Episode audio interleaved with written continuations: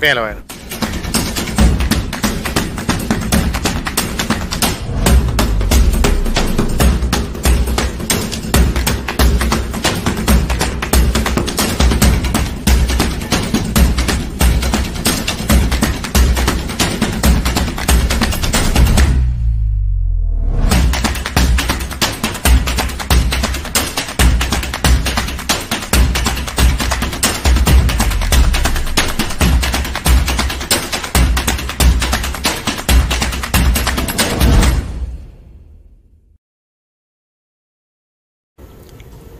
Buenas noches a todos los televidentes.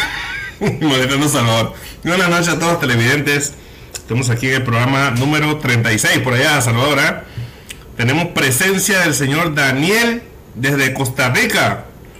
Pura Vía May y el señor César Catuy Campos, mejor conocido como en el mundo universitario como Triple C. Es la persona que hoy va a llevarnos a un conocimiento mayor de lo que es emprendimiento y economía, ayudándonos a comprender esas frases y esos y esas eh, palabras que utilizan los noticieros, a veces mal, mal utilizadas, para expresar una información en un momento dado. Así que a todas las personas que tengan audiencia, les recordamos que pueden, pueden compartir, pueden ver el, el, el programa totalmente mismo en YouTube y pueden hacer sus comentarios en vivo para que todo Panamá sepa lo que ustedes opinan y nosotros aquí vamos a estarle contestando de manera chévere cualquier inquietud que usted tenga. Así que de una vez nos vamos con las 5 de la semana. Las 5 de la semana.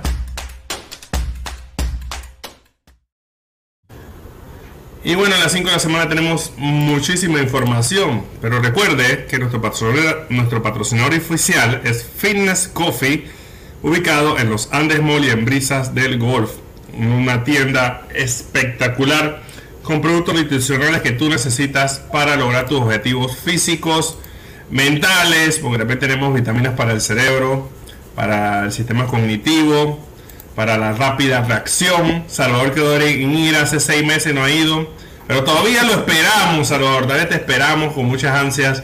El momento, ya, ya, ya César y Campo fue, ya le fue con tu familia, llevó todo su molote y consumió. Así que, y yo sé que Daniel, tú tienes todas las ganas de ir, pero estás un poco lejos. Pero yo sé que en, en alguna medida tú volverás a Panamá en algún momento y podremos tenerte en la tienda. Así que vamos con la primera noticia. Bitcoin Lake lanzará programa de radio 100% enfocado en Bitcoin. Bitcoin Lake es un proyecto iniciado por Patrick Melder, el cual pretende emplear los beneficios y libertades de Bitcoin para implementar una economía circular que contribuye al desarrollo local y ambiental en Guatemala. Últimamente, Bitcoin Lake ha sido muy diligente en sus esfuerzos para lograr una mayor adopción de la criptomoneda en Panjachel. La organización dirigida por Patrick Melder ha apostado por incentivar aún más el creciente uso y adopción de Bitcoin en los establecimientos y localidades del lago Atitlán. La meta final es la creación de una economía circulante, circular con la ayuda de Bitcoin. Y nosotros tenemos que aclarar aquí que, bueno, en Panamá nosotros fuimos los primeros, Salvador y Daniel. Fuimos los primeros en Panamá y aquí han dicho, Bitcoin Lake ha lanzado por fin una emisora de radio eh, dedicada a hablar de criptomonedas. Mira, qué interesante. Estoy esperando el link para poder ver, para poder escuchar toda la información que van a transmitir allá en Guatemala. Oye, Daniel, allá en Costa Rica todavía no tenemos nada parecido, ¿o sí? O sea, un canal de radio, pero con, con espectro radioeléctrico. Así como en ondas de radio y todo, o en línea. Mm, aquí no, aquí no dicen exactamente, hablan de, de, radio. No sé si es, me imagino que señal de radio, radiofónica. Interesante. No, no, eso estaría. Pero no, no, no. Que yo sepa, no hay. No hay. Ojalá, ojalá sea así, ¿no? Pero si no, no, no lo, no lo dicen claro. No habla de un programa, ¿no? Así que algo parecido como en Tecnoticias, que estamos en 88.9 FM en este momento en vivo para todo aquel que nos quiera escuchar por radio, en cualquier estación, que cualquier lugar que esté metido por ahí, nos puede escuchar. Y bueno, la siguiente noticia, la FED admite que la economía de Estados Unidos pierde fuerza. Lo admite, por fin lo admite. El presidente de la FED no descarta un tercer aumento inusualmente grande. O, entre comillas, inusualmente grande. A la tasa de interés si la inflación no cede el terreno la siguiente semana, la falta de visibilidad sobre la trayectoria futura y la economía implica que la Reserva Federal podría proporcionar una orientación confiable sobre y hacia dónde se dirige la política monetaria sobre una base de una reunión por reunión, dice Powell. Ahora hay significativamente más incertidumbre de lo normal, lo que quiere decir que la autoridad del Banco Central no puede proporcionar la, la orientación a largo plazo sobre el nivel y la trayectoria de las tasas de interés que tenían en el pasado. Más temprano, la Fed anunció su cuarta alza consecutiva, bro, bro, bro, de su tasa de interés de referencia en 75 puntos base para llevar un rango de entre 2.25% y 2.50%. Es todo, es todo histórico. Estamos viviendo historia, caballeros ilustres. Y retomando un poquito, ya voy a dar pausa para conversar un poquito, que sé que tienes mucho que compartir, Salvador y Daniel, y, o por supuesto, César Catuy. Campos, la Fed vuelve a subir la tasa de interés un 0.75, como estábamos hablando, y esta es la noticia más, más. La decisión de la Fed llega apenas un mes después, en su medida más agresiva desde 1994 incrementará la tasa del mismo porcentaje. Esta es la primera vez en su historia moderna que la Fed eleva dos veces seguida la tasa de interés en tres cuartos de punto porcentual.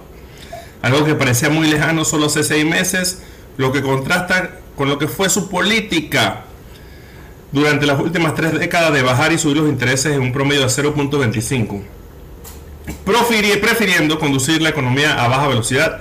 Sin embargo, la altísima inflación obliga al Banco Central a tomar medidas más agresivas para frenarla. Salvador, ¿qué tienes que decir? Bueno, ya habíamos dicho que lo más probable es que subieran 75 puntos porcentuales. Eh, ya estaba como price in en los mercados, así que no hubo un efecto tan, tan nefasto como se pudiera haber esperado de repente si hubieran subido de repente 100 basis points, que era una posibilidad que también se barajaba.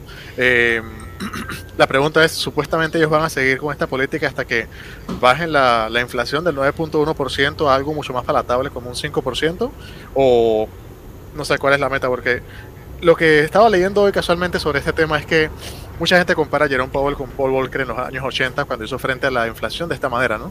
Pero no había el problema que tenemos ahora de, la deuda al PIB tan elevado, que lo hemos conversado en programas anteriores. ¿A qué me refiero con esto? Eh, no es considerado saludable tener una, una, una, rata de deuda a Producto Interno Bruto de más del 100%. Y Estados Unidos está como en el 120% ahorita. Entonces, eh, no es sostenible subir estas, estas tasas de interés mucho más. Estamos al punto como quien dice que el dólar está fortísimo, está ralentizando la economía de los Estados Unidos y entonces, ¿cómo van a hacer frente a esa deuda pública? Es bien complicado, ¿no? Así que, bueno, vamos a ver qué ocurre. Eh, Muchos piensan que el mercado bursátil va a colapsar muy pronto, que va a bajar mucho más del casi 30% que ha bajado recientemente. Pero bueno, tú sabes que yo soy partidario de que se, se, viene otro bajón, que como hay una correlación bastante fuerte entre las criptomonedas y el mercado, va a afectar a ambos y va a ser una excelente oportunidad para entrarle y obviamente hacer muy buenas ganancias más adelante, pero la vamos a pasar difícil también. Como, el caso de, de, mencionamos la vez pasada también Alemania, el petróleo, con Rusia, cómo la están pasando de mal. Entonces, las múltiples aristas que tenía todo este tema de la economía a nivel mundial, no es tan fácil como sencillamente subir el dial y decir, ah, bueno, un poquito más de interés, todo va a estar bien. no es así. Es como el perrito que está rodeado de llamas, ¿no? Y todo está bien. Así es como yo lo veo. y las llamas van a ponerse un poquito más fuertes de aquí a noviembre, diciembre, antes de bajar, pienso yo. ¿Qué opinas tú, Daniel? Sí, creo que, bueno, siguiendo en la nota que decías, este, Jerome Powell en una entrevista eh, que tuvo hace, eh, pues, ya unas semanas, él dijo, ya ahora entendemos lo poco que sabemos acerca de la inflación. Entonces, ni siquiera los, los creadores de políticas son, eh, o sea, la tienen, la tienen así como muy, como muy clara. Simplemente pues tienen unas herramientas, están más o menos pues tanteando a ver cómo ponen esas herramientas y pues este, la economía hará lo que hará.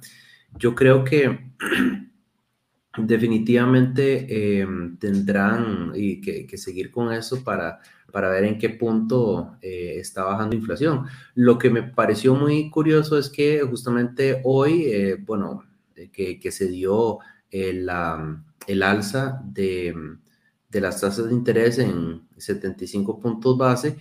No sé si lo vieron, pero justamente en esa hora las criptos subieron un montón. O sea, Bitcoin está arriba 10% y a otras altas están como en 15, 20. Entonces, yo creo que como, como decía Salvador, eso ya está priced in, o sea, ya todo el mundo se decía, ok, bueno, las expectativas son subir 75 puntos base. Si se cumple, eso es bueno. ¿Por qué? Porque era lo que esperábamos.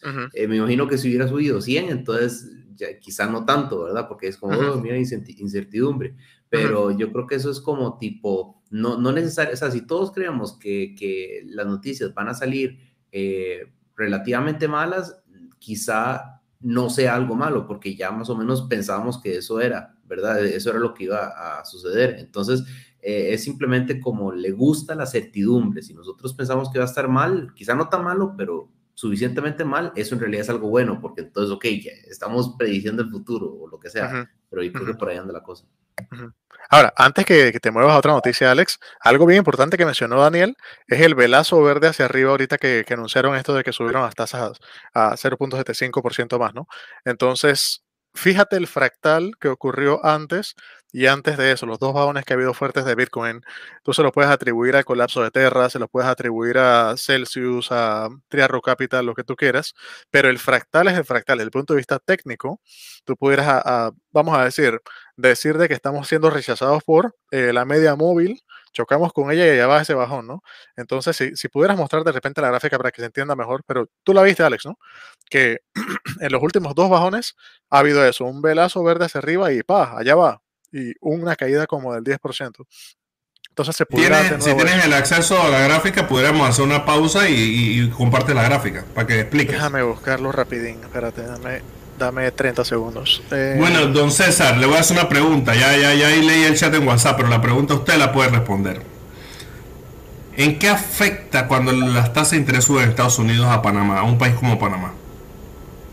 Yo pienso que dentro de todo esto la principal afectación es que todos los bancos suben intereses, suben las tarjetas de crédito, los niveles de endeudamiento que tienen en Panamá en tarjeta de crédito después de todo lo que pasamos en pandemia, la gente tiene un serio problema de poder tener eh, eh, capital para pagar la deuda y poder caerle a todo lo que, lo que tiene pendiente y están los bancos aprovechando esto con tasas de intereses, renegociando saldos a mucha gente, pero con todo y eso creo que, que muchas personas, su capacidad de compra, su capacidad de, de, gastos, de cubrir sus necesidades básicas han sido seriamente afectadas. Sí, podríamos decir muchas cosas referente a eso, eh, sobre lo que el coletazo, como se dice, que vamos a vivir en Panamá Déjame decir algo de Salvador, lo encontró. Salvador, ¿ya lo encontraste? Sí, sí. Vamos a dejar de compartir momentáneamente para... Pero no veo la pantalla, mira. Debe estar llegando ahí. Sí. Digo, está bastante feo esto porque es directamente del, WhatsApp del grupo de Tecnoticias, pero allí se puede apreciar el gráfico. El gráfico de eh, Bitcoin contra Tether. Tether es la moneda estable USDT, la moneda de, de, de, de Bitfinex, básicamente. Entonces allí tú puedes ver eh, obviamente Bitcoin viene bajando, haciendo una, una corrección o entrando al mercado oso, como le dicen también en inglés, el bear market. Y aquí tú puedes ver entonces el bajón, la lateralización, que es lo que llaman también un mercado cangrejo, ¿no? Que se mueve de lado. Aquí entonces ese velazo verde, aquí rojo, aquí otro velazo verde y pa, hacia abajo, ¿no? Entonces aquí de nuevo lateralizando. Entonces tenemos este velazo verde que se parece bastante a este fractal anterior. Entonces justo después de este velazo verde viene un bajón no sé cuántas velas, creo que estos son semanales, si mal no recuerdo. Me parece que fue cuando hicimos eso de que tuvimos como nueve semanas rojas, no sé si, se acuerdan, pero pareciera que se viene algo muy similar, ¿no?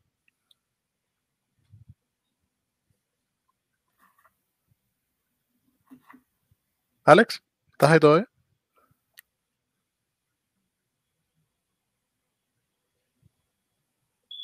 Me diga que se nos fue. Aquí estoy, aquí estoy. Ya. Sí, básicamente eso es lo que querías compartir, ¿no? Para que vieran el patrón. Entonces eso es en lo que en análisis técnico se llama fractales, que básicamente en, el mundo de física, eh, en el mundo de geometría, cuando tú hablas de fractales es algo que se repite una y otra y otra vez, ¿no? Entonces en el mundo de análisis técnico se dice solamente fractal como que ya había visto este patrón antes y suele repetirse. Como dicen, la historia puede que no se repita, pero rima. Algo, algo similar a eso. Y ya, dejo de compartir. Eh, amigo César Catuy, ¿cómo lo viste? Violento, ¿ah? Sí, llama la atención. No soy muy conocedor de, Bitcoin y agradezco eh, la oportunidad que me dan aquí y todas las monedas virtuales. ¿no? no te preocupes, que de este programa vas a salir cuchillo. y bueno, la CDC reporta los primeros dos casos de viruela del mono en niños en Estados Unidos. Desde que comenzó este brote, amigos, en mayo, la mayoría de los casos se ha ocurrido entre hombres que tienen sexo con otros hombres. Sin embargo, cualquiera puede contraer el virus a través del contacto directo piel con piel. En el caso de los niños, la agencia dijo que este podría incluir sostener, abrazar, alimentar, así como compartir artículos como toallas, ropa de cama, tazas y utensilios. Imagínense, señores, utensilios. Y aquí como friegan bien en los restaurantes. Bueno, en el de Catuy sí, sí friegan bien. El CDC dice que la vacuna Genius está disponible para niños a través de protocolos especiales de uso ampliado. La agencia también ha desarrollado una nueva guía para los proveedores de atención médica sobre la identificación, el tratamiento y la prevención de la viruela del simio en niños y adolescentes. Yo espero que esa vacuna para niños venga rapidito para Panamá, para que los niños no tengan que sufrir esa, esa, esa enfermedad que deja marcas por buen rato en la piel y todo lo demás. Y bueno, ya saben, a cuidarse mucho la salud porque seguimos con la cantidad de virus en este caso esta viruela que está avanzando a pasos agigantados. Y aquí en Colombia hay casos, en Panamá, en todos lados, así que Costa Rica hay casos, Daniel. Sí, tres confirmados y como ocho sin confirmar, pero sí, aquí también hay. Así que bueno, la viruela del mono. Sepa Dios, sepa Dios cómo esa viruela pasó de los monos a los humanos. No me quiero imaginar. Bueno, y seguimos. Una nueva izquierda se consolida en América Latina. Papá, la nueva izquierda. Costa Rica dice que no, conmigo no, pero en Panamá hmm, está la cosa que huele rara porque por lo menos ahorita la mesa del diálogo para muchas personas piensan que está negociando un centro izquierda con una izquierda. Así que estamos como medio zurdo. Así que cuando Hugo Chávez gobernaba en Venezuela, Luis Ignacio, Lula da Silva dirigía el Brasil y consolidaba su popularidad Evo Morales y Rafael Correa. O sea, estaban ya toda esa época izquierda, Néstor Kirchner, Cristina Fernández en Argentina. Pero Colombia seguía transitando un camino paralelo a la oleada de gobiernos de izquierda que dominó las preferencias de los votantes de América Latina. Pero ahora Colombia le da, ha dado un giro tras varios años de gobierno de derecha, tres gobiernos para ser exacto, ahora se pasa a la izquierda. Colombia no está sola, recibió Chile con Gabriel Boric, eh, Xiomara Castro en Honduras y Pedro Castillo en Perú. Antes de ello ya gobernaba Alberto Fernández en Argentina y Andrés López Obrador en México. ¿Quién sigue? Una gran pregunta. ¿Seguirá Panamá? ¿No seguirá?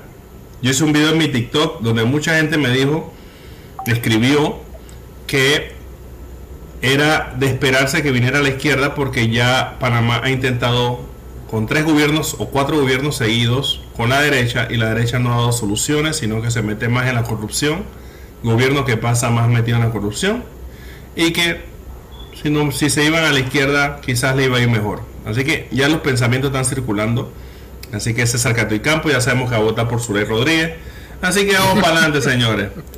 Estas fueron las noticias más destacada de la semana. Espero que. No, no, no quiero meterle mucho en la política, sé que mucha gente quiere expresar, pero quiero dejar la política un poquito afuera porque en verdad nada aporta, pero ahí lo quería mencionar, ¿no? Para que la gente sepa que podemos estar cerca de ser un país izquierda, ¿no? Si no tomamos las...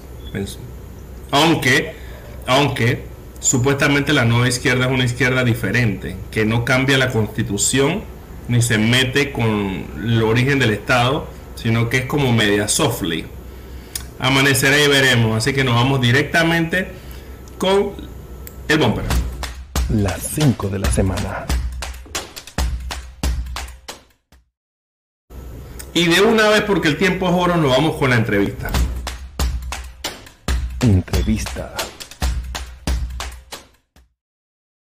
Bueno, hoy tenemos entre nuestra entrevista a un gran personaje de Panamá, mucha experiencia bajo sus hombros, no porque esté viejo, sino porque ha participado en muchas empresas importantes. Eh, podemos mencionar, eh, eh, ha participado en la Cervecería Nacional, creo que me comentaste. También ha sido docente en la Universidad Nacional.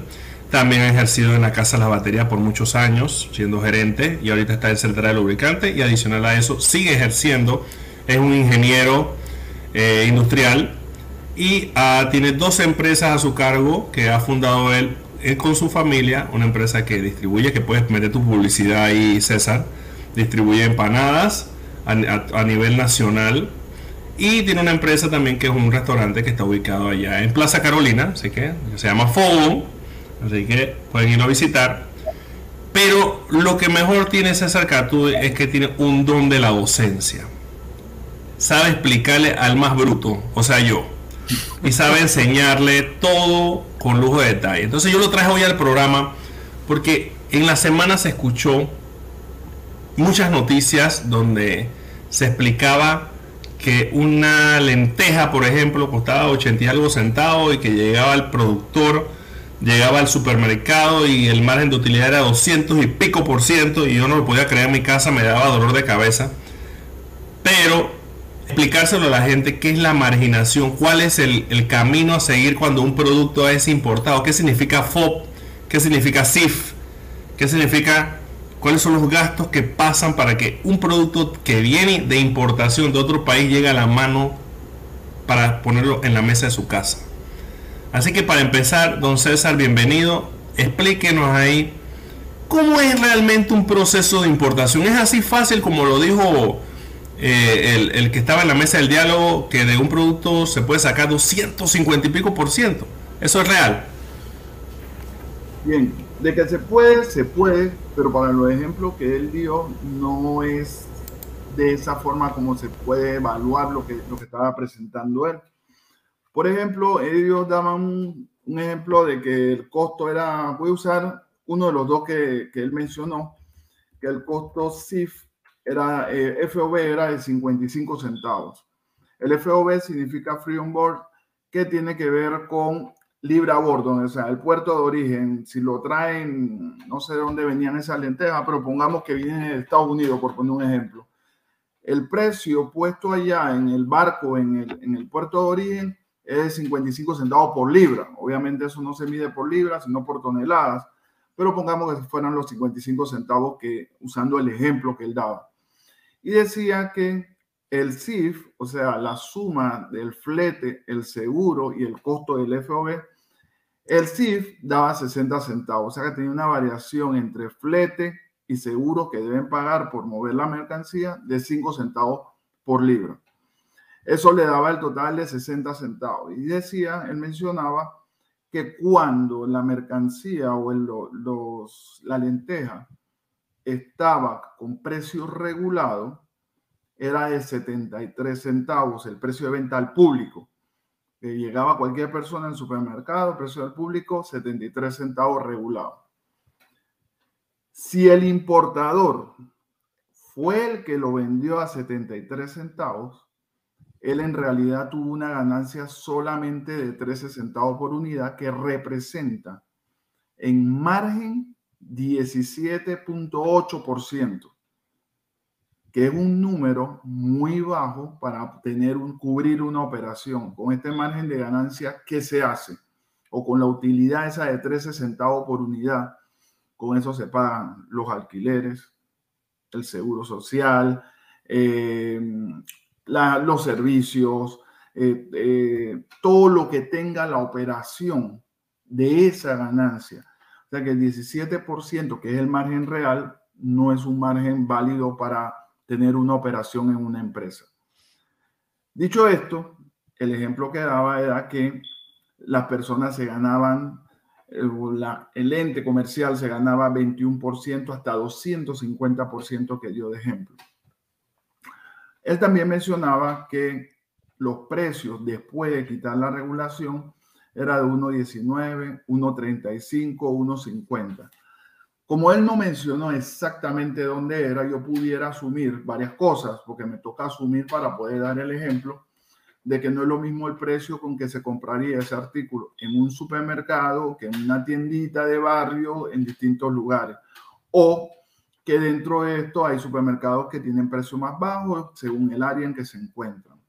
Pero para poner el ejemplo que él usó de eh, de que se ganaban 235%, si no me equivoco, era el número que mencionaba, es que el importador fue el mismo que le vendió al consumidor final, o sea que él no le vendió a más nadie. Pongamos un ejemplo, que una cadena de supermercados fue el importador que trajo la lenteja y él la vendió directamente. Eso en libre, oferta y demanda es completamente normal. Yo importo y yo vendo. Al importar yo directamente, lo que estoy buscando es aumentar mi ganancia para no tener un intermediario en el camino. Pero con todo y eso que compraras en 60 centavos y vendieras en un dólar 50, la utilidad, utilidad es de 90 centavos. Y el margen de ganancia que él mencionaba, el margen de ganancia de las empresas son hasta 200 y tanto por ciento el margen de ganancia tiene, tiene su fórmula. O sea, se calcula precio de venta menos el costo. Eso me da la utilidad bruta, el precio de venta menos el costo y tengo que dividirlo entre el precio de venta. Para el ejemplo de un dólar 50 y 60 centavos de CIF, el margen de ganancia real que, estarían ganando esta empresa es de 60%, no 250 o 235. Lo que sí es cierto que yo pudiera pensar que hay un error en concepto, la variación en el costo de 60 centavos a 1.50 es de 150%. Eso sí es cierto. La variación en el costo. Y la fórmula de variación es el valor actual o el valor 2, el valor más nuevo, más reciente, menos el valor anterior entre el valor anterior y eso multiplicado por 100 para que me dé porcentaje. Pero el valor anterior sería 1,50 menos 60 centavos dividido entre 60 centavos. Eso sí me da un 150%, pero es variación, no tiene que ver con el margen de utilidad que la empresa gana. De hecho, en el estado financiero, en el estado de resultados, cuando se calcula el margen, se divide la utilidad entre las ventas, la utilidad bruta, entre las ventas brutas, para calcular ese margen.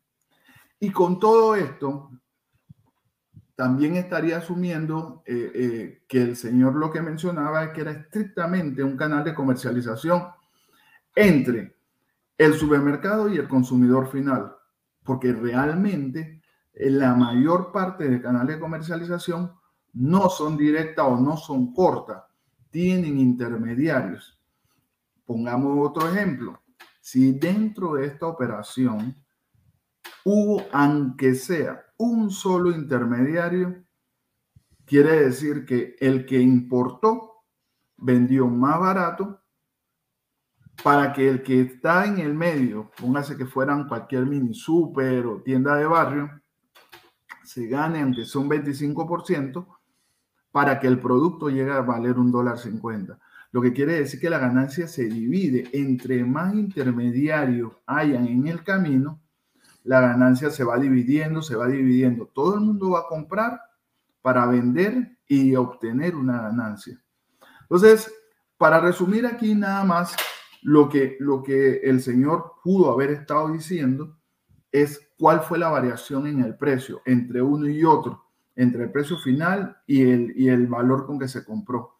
Sin embargo, al decirlo de la manera, como él taxativamente decía, el margen de utilidad de los empresarios es tanto, puede hacer que mucha gente que desconozca de cómo se maneja el canal de comercialización piense que esto es verdad y no creo que lo haya dicho con intención de engañar, sino que al utilizar mal el concepto lo que provoca es que quien no conozca salga con, lo, con el cuchillo en los dientes, dispuesto a pelear porque dice cómo es posible que esto esté pasando.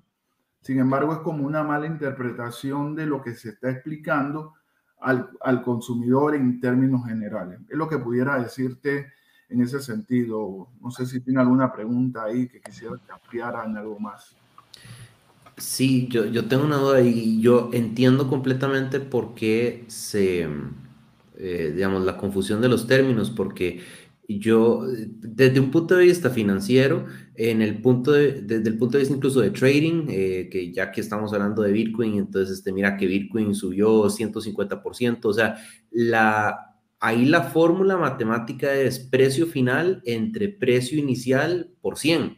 Entonces, si Bitcoin pasa de 20 mil a 40 mil dólares, entonces el rendimiento, o digamos, el ROI, el rendimiento es un 100%, duplicó, es un 100%, pero a nivel de negocios, de empresas donde están las utilidades, este es eh, con lo que vos dijiste, venta menos costo, da la utilidad bruta, eso entre el precio de venta.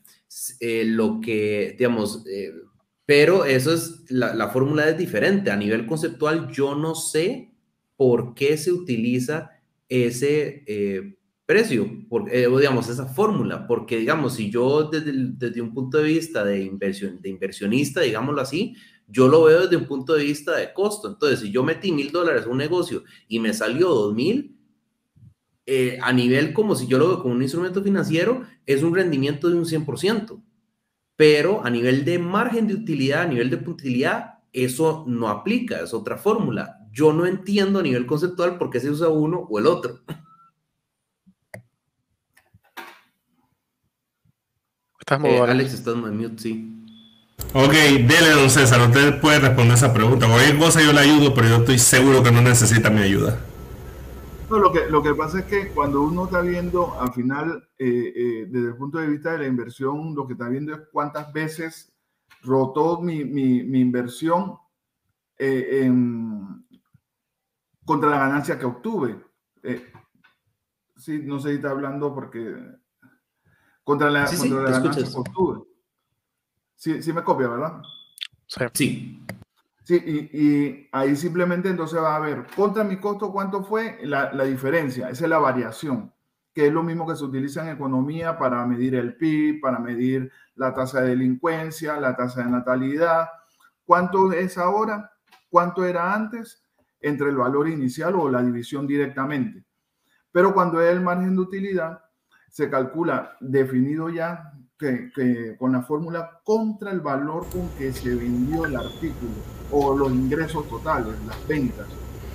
Entonces, eh, queda definido que, en esa manera que, lo, que, se maneja ya desde, no sé, desde las NIF, serán de, todas las instituciones financieras para manejarlo y para variación, para cualquier otra, otro término, entonces utilizar la otra forma. Yo la verdad que, no te pudiera decir específicamente cuándo, no sé si Coparropa tiene alguna otra observación ahí que... Yo siempre uso el ejemplo, siempre uso el ejemplo de la soda, Daniel.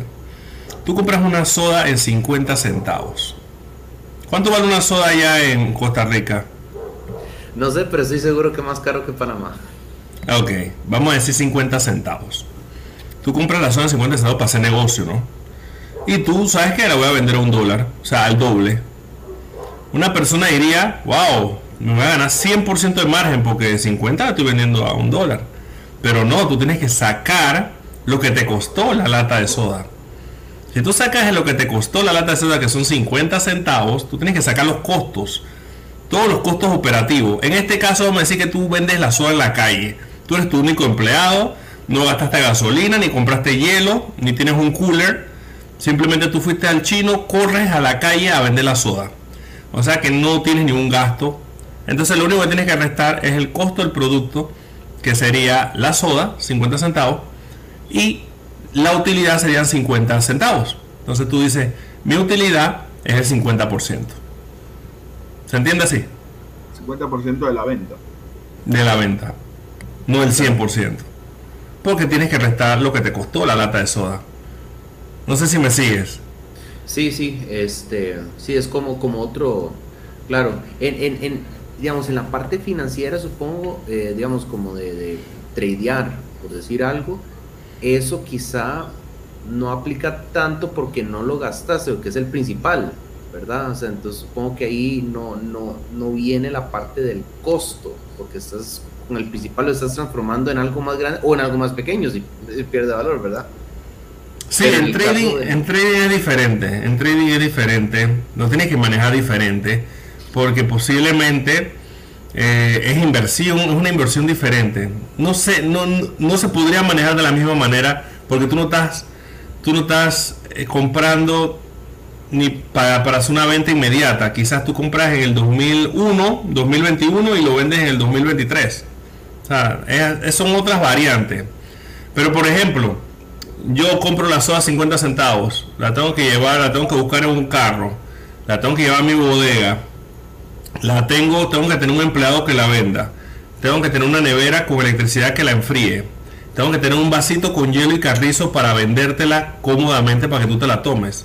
Al final, cuando tú calculas cuánto te costó esa, cuánto es tu margen de utilidad de esa soda, te vas a llevar la triste realidad que la soda tiene un margen de 10%. Y tú vas a decir, ¿cómo? ¿Cómo 10%? Bueno, porque tú tienes que restar la compra del producto y el montón de gastos asociados para que ese producto llegue a la mano de tu cliente. Es así, es así. Y en Panamá se estaba manejando, en el caso que dijo el señor César, el profesor César Catuí estaba diciendo que, que el tipo compra la lenteja y así mismo la vende y no pasa nada y eso es, ni no es así. Ni siquiera metía el costo del producto. Entonces esa no es una realidad, Salvador. Es una ficción. Entonces, obviamente, tal como dijo César Catuy, quizás no lo hizo con esa intención, pero si una persona que desconoce la forma de marginación comercial, que se utiliza todo a nivel mundial, la forma de comerciar, eh, escucha eso, va a salir a la calle, como dijo César, con cuchillo en boca, como pasó en Panamá. Aquí la gente salió con rabia, con odio. Entonces, y también sucede algo en las culturas latinoamericanas que se crucifica al empresario. Se le ve como el gran enemigo. Y el empresario no es el gran enemigo, o sea, son los que crean empleo. Y bueno, son cosas así ya más allá de la política. Don César, viendo la perspectiva, ya nos comimos casi toda la entrevista, Salvador me va a matar. Bueno, no sé si Salvador tiene alguna pregunta. No, no, está bien viendo en, Don César en plan de un inversionista que tiene mil dólares, vamos a decir Daniel, tienes cinco mil, vamos a, vamos a darte más plata, cinco mil dólares, y quiere venir a invertir en Panamá, ventas de galletas tradicionales en Costa Rica aquí. ¿Por dónde empieza Daniel para hacer su negocio? ¿Qué es lo primero que tiene que hacer? Desde el punto de vista, te refieres desde el punto de vista legal, de todo lo que es aviso de operación y todo esto. sí, legal, todo el proceso. Eh, buscando, pensando que Daniel es panameño para no meternos en un extranjero abriendo en Panamá, pensando que Daniel es panameño. Bueno, lo, lo primero es tener la, eh, entrar a la página web de Panamá Emprende en la cual te vas a registrar cumpliendo todos los requisitos que piden ahí, que tiene algunas restricciones dependiendo de, la actividad, bares, financieros, que no, no entran en el sistema de Panamá Emprende. Creas tu empresa, eh, registras todo lo que tienes que poner ahí, creas la empresa. Una vez que creas la empresa, tienes que hacer un pago que vas al Banco Nacional o uno del Banco de la Caja de Ahorro para pagar unos impuestos, para entonces tener tu aviso de operaciones ya formalizado que una recomendación para una pequeña empresa es registrarse en AMPIME, aunque yo también diría que el primer año no, sino el segundo y tercer año por legislaciones de que tiene dos años de exoneración de impuestos sobre la renta. Por lo que el primer año es un, año que estás aprendiendo, lo más probable es que no tengas ganancia o si tienes ganancia tienes poca. Te recomendaría en lo personal del segundo año en adelante poder hacerlo de, de AMPIME que te da algunos beneficios, además de la exoneración del impuesto sobre la renta. Te da beneficios si te vendes al, Estado, al gobierno, eh, eh, eh, de comparar en las competencias, si quedas 5% por debajo, por encima de, algún competidor y estás registrado en AMPIME, que tienes la preferencia, prevalece si estás dentro de la misma ciudad donde está la entidad del gobierno que necesita, aunque hayas perdido por 5%, eh, también te da la, prevalencia para que te lleves esto. Y lo otro es saber todo lo que tienes que hacer una vez que sacas el aviso de operaciones. Por favor, por favor, por favor, regístralo de una vez en el municipio correspondiente, porque te cae una multa de 500 dólares sí o sí, si no lo registraste en menos de un mes, me parece que es el tiempo, no recuerdo el tiempo exactamente, pero es bien corto. eh, tiene que registrarlo, tiene que registrarlo dependiendo si tienes más, si tienes aunque sea un empleado, registrarlo en la caja de seguro social, porque el no registrarlo también es complicado. Y están los juzgados ejecutores para todo eso dentro de, de estas instituciones. Eh, otra de las cosas súper importantes es estar muy clarito cómo son las, legislaciones de la, de la DGI, la Dirección de Ingreso, que tiene que ver con, ahora hay una nueva ley que creo que rige, comenzando para estos meses, de planilla 03, que antes se reportaba una vez al año, ahora se tiene que reportar mensualmente, y si no la reporta tiene mil dólares de multa. Eh, tiene también que si no tiene todos los letreros que piden de factura, eh, la factura fiscal, que la debe tener, si, no la tiene te ponen una multa de 500 dólares, debe tener tu, tu, máquina fiscal, si no tienes el librito donde lleva el control, te lo piden y no lo tienes, tienes una multa de 500 dólares. O sea, hay un montón de cosas en las cuales el común emprendedor no sabe. De hecho, eh, eh, hay muchas cosas que a cualquiera en un momento lo sorprenden. De repente estás conversando con un contador, alguien que conoce de la parte tributaria y te sale con algo que tú en tu mente ni siquiera pasaba por ahí. Que si pones un letrero, tienes que pagar por el letrero, aunque no lo pongas, de todo modo tienes que pagar por un mínimo de un letrero. El tamaño del letrero es grande. Que si tienes en las puertas eh, ¿qué será? En la vidriera quiere poner algo, eso se corresponde como letrero, tiene que pagar. Que si el carro de distribución tiene algún, el nombre de la empresa o alguna imagen, tienes que pagar por el, por el letrero que tiene esto cuando lo registra en el municipio correspondiente. O sea, hay una serie de cosas que el común emprendedor comienza y cuando a ver se encuentra con un montón de términos, eh, legislaciones, ah, yo no sabía, y si el abogado o el, el contador no le cuenta todo, no se da cuenta, no le informa que tiene que registrar, por ejemplo, eh, ante los municipios tienes que presentar tu, tu declaración. Si no lo presentas, tienes una multa. Fíjate que estás comenzando un negocio y dentro del primer año probablemente puedes tener 4 mil dólares de multa comenzando el negocio ya estás en serios problemas, solo por no saber. Y como el desconocimiento de la ley no exime de pena ni causa, track. Entonces desmotiva a un montón de, de, de, personas. Y ni hablar de los permisos de ocupación, permisos de operaciones, permisos de bomberos. Son una serie de cosas que tú puedes solicitar un, un, permiso de, de, de, ocupación, te puede demorar N cantidad de tiempo y mientras tanto tienes que estar pagando local. Tú puedes pedir un, el permiso de si algo que tenga que ver con el Ministerio de Salud, tú lo inscribes, pero te puede demorar mucho tiempo el permiso de ocupación. O son muchas cosas que, que para un pequeño emprendedor o un nuevo emprendedor, si no tiene la asesoría, el primer año le da ganas de llorar, a menos que tenga mucho negocio que, que le, le, genere tanta utilidad que, bueno, se paga las multas y no hay problema pero no pasa. Realmente el primer año es bien duro y más porque vas a aprender, la mayoría de las veces aprendes a golpes, más que por experiencia de otros. Es uno de los riesgos más, más grandes. Y de ahí la comercialización, conocer bien tu producto, conocer el nicho de mercado, el análisis de la competencia. Pero yo creo que siempre una de las cosas más importantes al final es la pasión que tengas en lo que vas a hacer, más eh, el empuje y el conocimiento de lo, del producto que tengas, ¿no? Y rodeate de gente, participar eh, probablemente en, en, en conferencias eh, con gente así como ustedes, ¿no? Por ejemplo, si yo no conozco de, de, de todo estos asuntos de, la, de las monedas digitales, tengo que rodearme como, como en un grupo así como el de Tecnoticias, porque si no, no tengo forma de aprender. Tengo que rodearme de gente que conozca del material.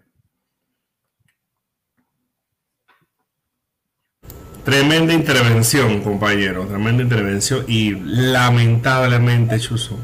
Es triste, ¿no? El programa se nos quedó demasiado corto. Ni siquiera hemos ido al segmento de, de fundamentals, pero vamos ya para el segmento, pero nos quedamos cortos. No tocamos ni la mitad de los temas, César. Faltó mucho que cortar.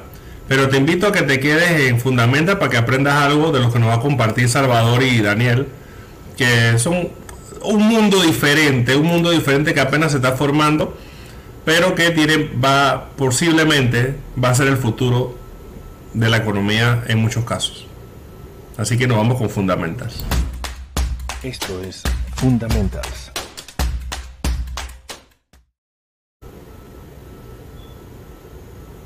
Adelante, Salvador. Ya, como estamos tan cortos de tiempo, Alex, no sé si hablamos de una sola cosa, porque tenía yo pensado hablar una cosa y Daniel de otra, pero de pronto hacemos una vuelta a esta y en otro programa hablamos de la otra cosa, ¿te parece? Dele, dele, dele, dele con, con confianza. Daniel, ¿te animas a hablar de, de Neoxa? Claro. Genial, entonces este, bueno, vamos a compartir aquí pantalla. Eh, rápidamente, dos. Ok. Entonces, eh, Neoxa, eh, Neox, bueno, el, el sitio web es neoxa.net. Básicamente eso lo que es es un blockchain aparte descentralizado creado para gamers, desarrolladores y mineros. Una de las cosas quizá que destacan es que tiene dos algoritmos de consenso. Dice que tiene, es un híbrido entre proof of work y lo que llaman proof of game. Ahora, este dice que 85% es proof of work y 10% es proof of game. ¿De qué se trata esto? Quiere decir que dice que utilizando el blockchain propio de ellos, quiere que quiere integrarse en juegos ya existentes para permitirle a los desarrolladores recompensar a, lo, a sus jugadores en el token nativo de ellos que se llama Neox.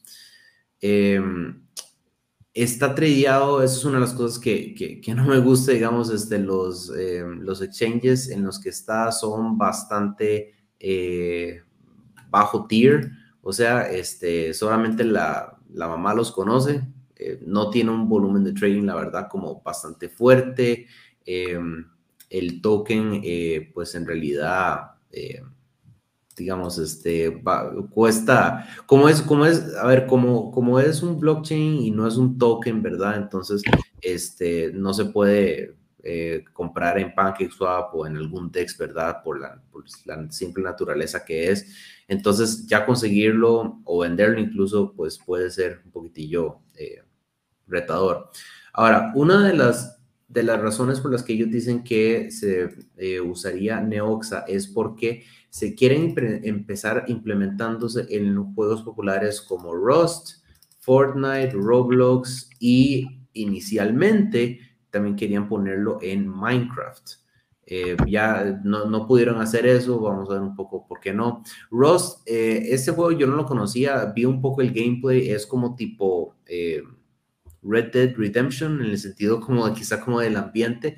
Eh, vos podés igual, es un juego donde es, en, es un, está en primera persona, vos podés este, tener, qué sé yo, talar árboles, picar piedras, eh, hacer cosas muy específicas dentro del juego, que eso es lo que te da las monedas como tal y la recompensa. En cuanto a las redes sociales, tienen como unas 2000, son, son, son pequeñitos, la verdad, o sea, apenas están empezando, me parece, porque son 2.000 personas en el, en el Discord, 750 en Telegram, en Discord son apenas unas 1.000, y eso fue lo primero que me topé, que justamente ayer eh, dijeron que fueron hackeados. Entonces, eh, alguien usó, eh, bueno, lo primero fue varios eventos, dice que hay una ballena que estuvo minando eh, la moneda Neoxa desde hace ratos, este, como 10 millones, vendió, entonces tumbó el precio. Hubo un ataque de doble gasto. Eso es algo que es súper, súper popular y hasta fácil de hacer. La verdad es que ellos hasta dijeron que cómo, fue, cómo fueron hechos los, los ataques con, con NiceHash. Eso es algo muy fácil de hacer. Yo no sé por qué no pusieron más confirmaciones en los, eh, a la hora de depositar los, los exchanges, porque ahora los exchanges están pidiendo que los desarrolladores les reembolsen los, las monedas que ellos perdieron debido a ese doble gasto. Entonces, eh, les metieron un gol bastante feo. Bueno, en fin, eh, sucede, la verdad, y todos los proyectos y me meten la pata, pero la verdad. Este, Ahora, otra cosa es, algo de lo que a mí me llama la atención es que en Minecraft, al igual que en Roblox y otros juegos, son personalizables, ¿verdad? O sea, alguien puede agarrar eh, Minecraft y entonces hacerse un servidor personalizable y entonces este, hacer, eh, no sé, dar recompensas en tokens, en cripto, NFTs y ese tipo de cosas. Pues eh, resulta que los inicialmente la gente de Neoxa quería hacer o implementarse en una versión modificada de Minecraft. Luego de hablar con los desarrolladores de Minecraft, em, Minecraft de hecho dijo que le hace la cruz a los NFTs y a las cuestiones de cripto. Dice, no los quieren tener porque este, no se quieren meter básicamente en problemas. Lo que hace Neoxa no es exactamente eso. De hecho, ellos hablaron con los de Minecraft, dijeron que no es exactamente, no, no, no, no rompe ninguna regla exactamente, pero que podría en un futuro. Entonces, este, para evitarse broncas, ellos simplemente dijeron, bueno, que Minecraft no va a ser de los juegos en los que vamos a, a desarrollar. Lo que es eh, decepcionante, porque yo, yo que no soy muy gamer, yo los, los únicos juegos que he jugado de esos eh, de los que se quieren implementar es justamente Minecraft. Sé de Roblox, obviamente sé de Fortnite, no lo he jugado y no sabía de Rust. Rust es el único juego en el que actualmente al parecer esto funciona, entonces si ustedes quieren probarlo pueden descargar Rust.